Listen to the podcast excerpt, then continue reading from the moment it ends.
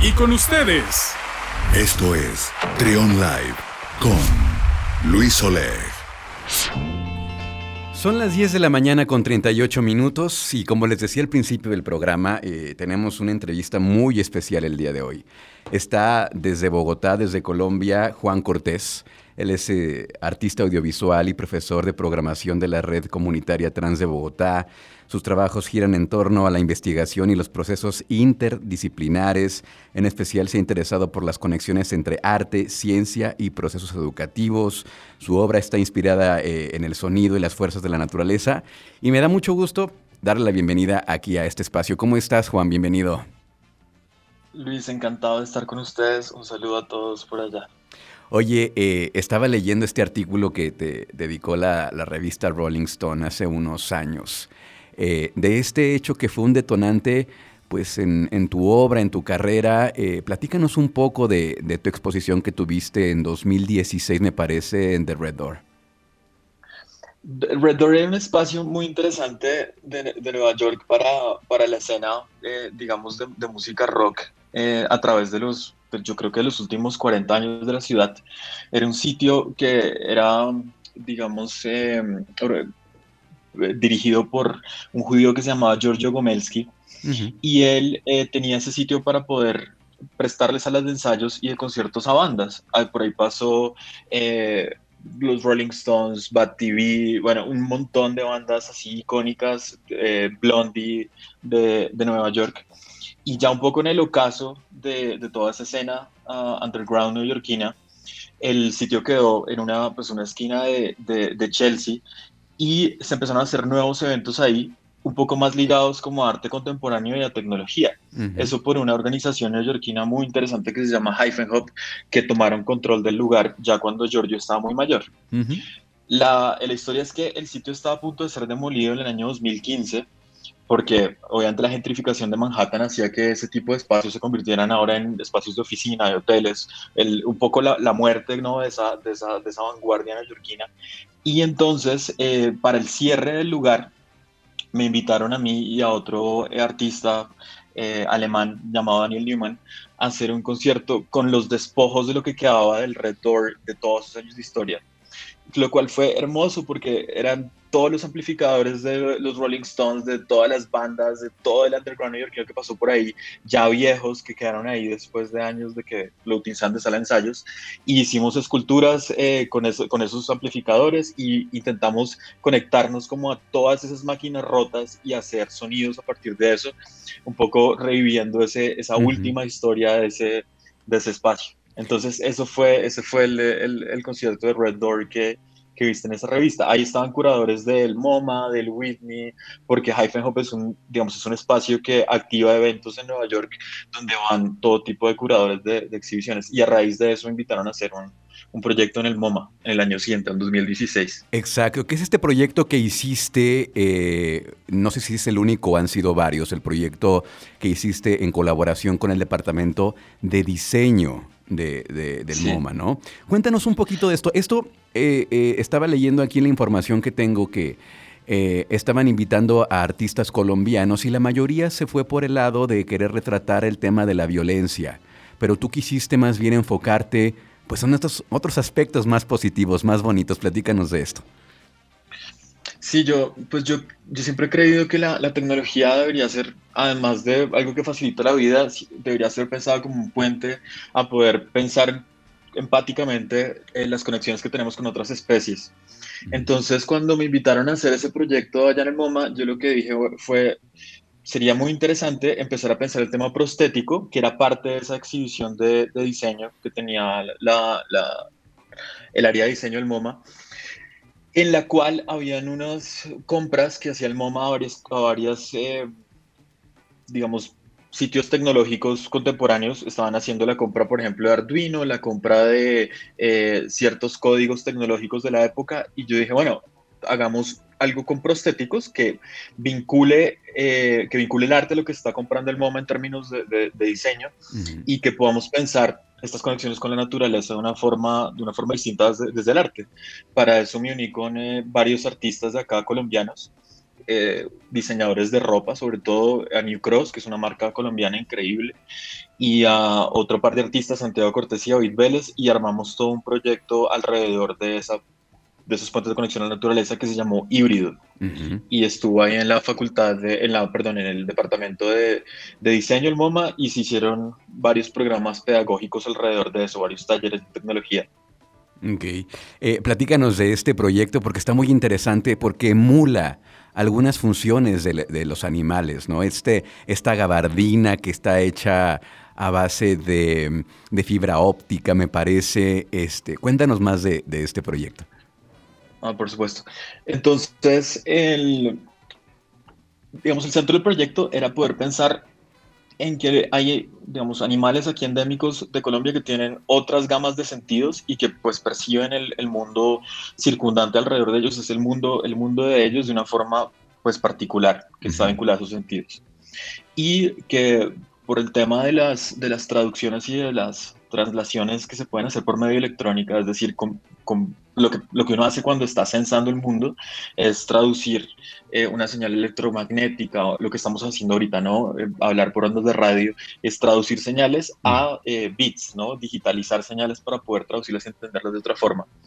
Bajo ese principio, pues uno podría empezar a ficcionalizar desde el arte y decir, bueno, yo puedo traducir cosas de esos campos de percepción que tienen los animales. Es decir, si, si el tiburón a través de la ampolla de Lorenzini, que es el órgano que tiene en la trompa para sentir el electromagnetismo, hace esa traducción, yo podría empezar a pensar, por ejemplo, en bobinas para traducir el electromagnetismo a unas señales que yo pueda entender y después representar de alguna forma.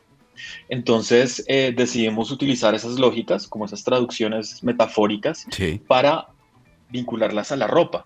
Y es decir, ¿cómo puedo tener yo una gabardina que pueda activarse en torno a los sentidos que tiene un tiburón, es decir, a los campos electromagnéticos que recibe y siente, y cómo puedo empezar a sensar otras cosas que no son las que mi cuerpo sensa.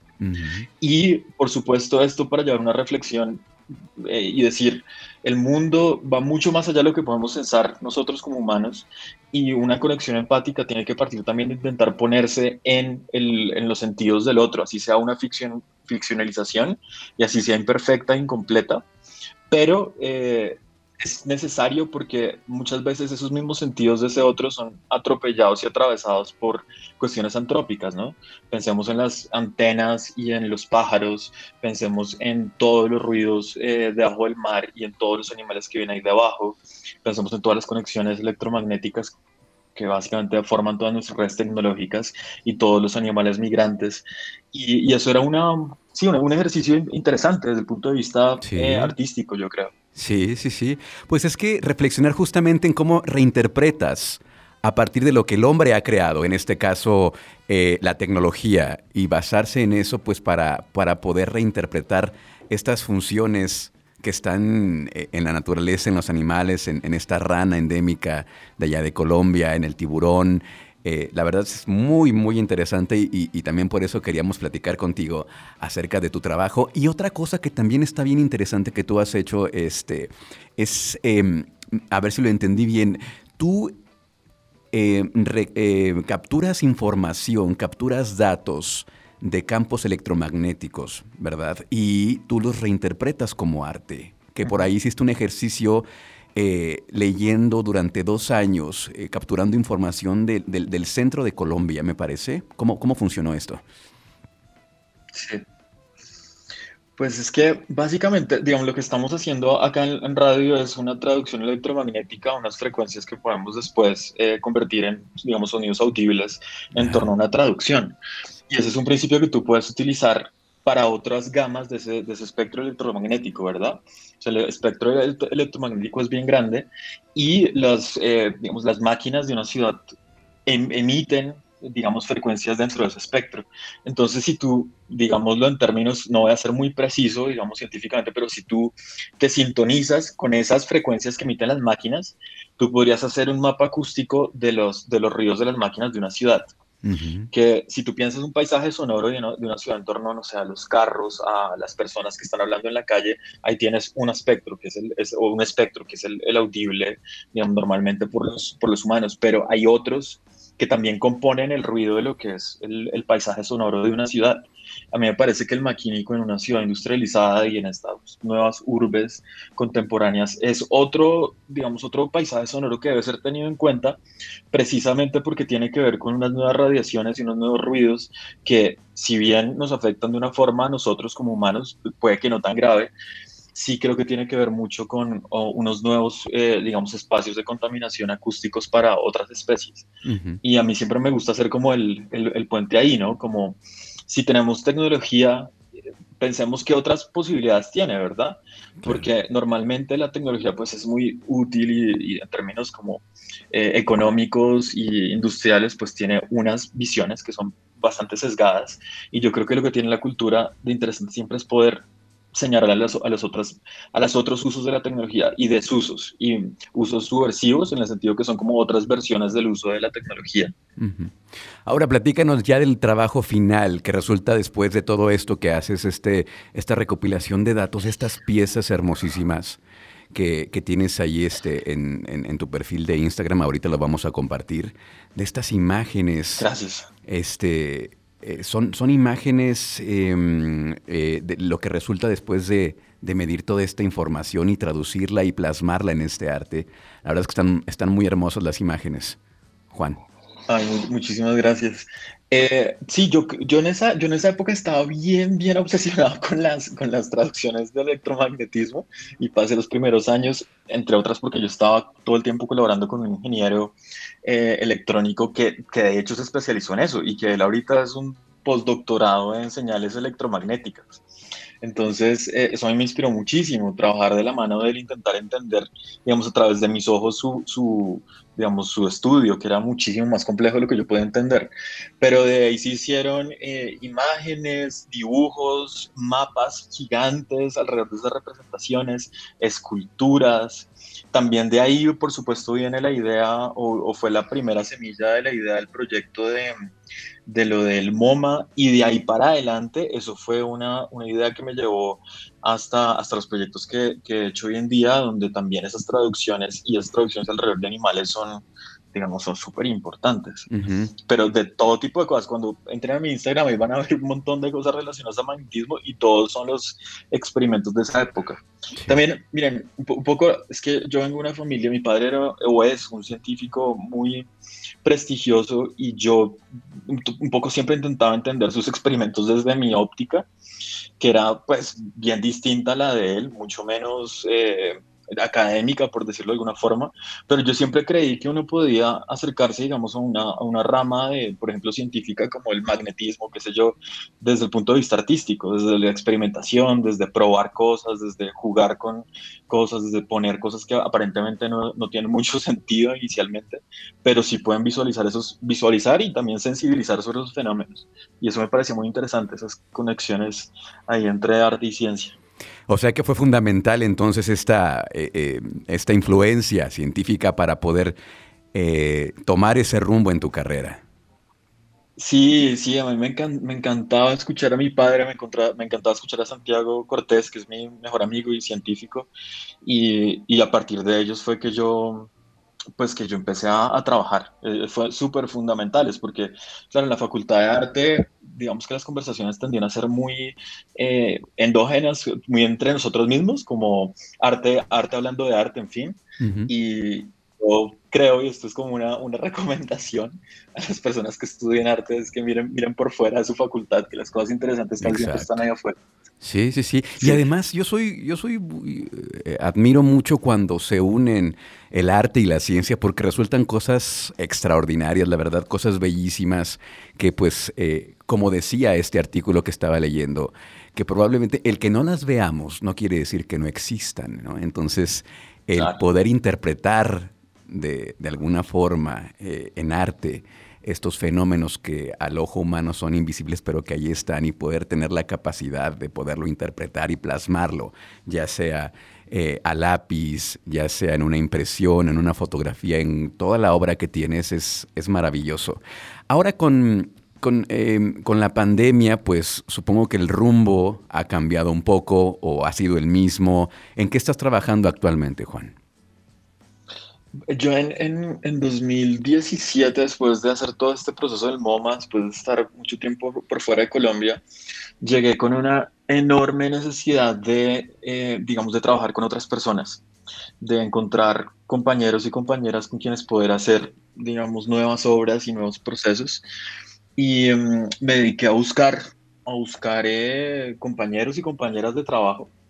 Y eh, junto a varios amigos fundamos un, un colectivo que se llama Atractor. Y Atractor es un colectivo muy, muy interesante, del que me siento muy orgulloso, que trabajamos en procesos también interdisciplinarios con científicos, con eh, científicas, personas de otras profesiones. Y llevamos desde 2017 y por supuesto nos cogió la pandemia juntos. Y el trabajo fue pues muy interesante porque era, era también ver un poco un, digamos, como ese mundo que nosotros teníamos de virtualidad empezó a ser el mundo de todos, ¿verdad? Como era, era necesario para, para, muchas otras personas de otras ramas empezar a pensar sus prácticas y replantar sus procesos desde, desde, la virtualidad. Y para nosotros eso era una rama bien cómoda porque nos habíamos movido ahí en esos escenarios virtuales de programación, de teleconferencias, de trabajos interdisciplinarios de ese tipo. Eh, entonces, de alguna forma, nosotros entendimos muy bien nuestra, nuestra potencia en ese, en, ese, en, ese, en ese espacio y empezamos a, a, pensar, por ejemplo, en cómo organizar eh, espacios de colaboración alrededor de, de, la pandemia. Hicimos unas tres exhibiciones bien interesantes eh, con Naciones Unidas. Eh, donde llamamos artistas de todo, el, de todo el planeta básicamente a, a hacer obras pensando esta, digamos, el papel de en este caso era el feminismo y los nuevos medios, entonces hicimos eh, Poética Subversiva, Subversive Poetics, que fue una exhibición presentada en México, de hecho, la presentamos en México en el foro Generación e Igualdad de este año, eh, la hicimos en París también, todo a través de la virtualidad, ¿no? Pero con artistas de la India, de Estados Unidos, de, México, de, bueno, en fin. Y em, luego hicimos también, eh, ah, perdón, y, y, y, antes también hicimos unas curadurías acá en Colombia eh, también donde, donde hablábamos de obras virtuales, donde hablamos de, de, procesos desde, de arte desde la virtualidad y sacamos unas exhibiciones interesantes. Entonces, de alguna forma, como que nos, nos entendimos muy bien en la virtualidad.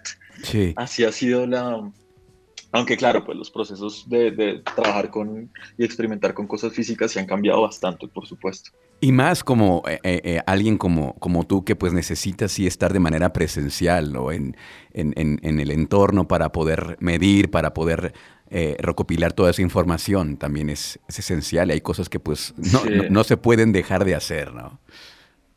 Exacto, sí, sí, claro, por supuesto, por oye, supuesto. Oye, pues eh, quiero agradecerte por regalarnos estos minutos. La verdad es que eh, tu obra es fantástica. La verdad es que este, llamó muchísimo la atención de nosotros y por eso decidimos invitarte al día de hoy para que nos platiques eh, para que nos platicaras un poco más de lo que estás haciendo y pues invitarlos a que te sigan en las redes sociales. Me decías que ya te había tocado exponer acá en, México, estuviste exponiendo en Monterrey y pues en algún momento seguramente regresarás por acá y nos encantará ver tu obra en vivo y a todo color, como decimos acá en México. Encantadísimo, ojalá se presente la oportunidad pronto. Muchas gracias Luisa, más por dar espacio pues a este tipo de arte que es bien particular y, que de verdad no tiene tanta presencia en, medios de comunicación eh, tradicionales y, tan importantes como el tuyo, así que muchas gracias en nombre de todos mis compañeros y compañeras. Muchísimas gracias Juan Cortés. Oye, ¿cómo te seguimos en redes sociales, en Instagram principalmente? Está arroba Juan Cortés 79 y arroba Tractor Studio, que ese es el, nombre de, mi grupo. Y hay cosas muy interesantes ahí. Arroba, estoy en Instagram. Excelente. Arroba Juan Cortés 79. Arroba Juan Cortés 79. Síganlo porque de verdad vale mucho la pena lo que hace, lo que hace Juan. Muchísimas gracias. Un abrazo hasta Bogotá y pues acá estamos en contacto. Por favor, cuando vengas, avísanos para eh, platicarle a todo el mundo que vas a andar por acá.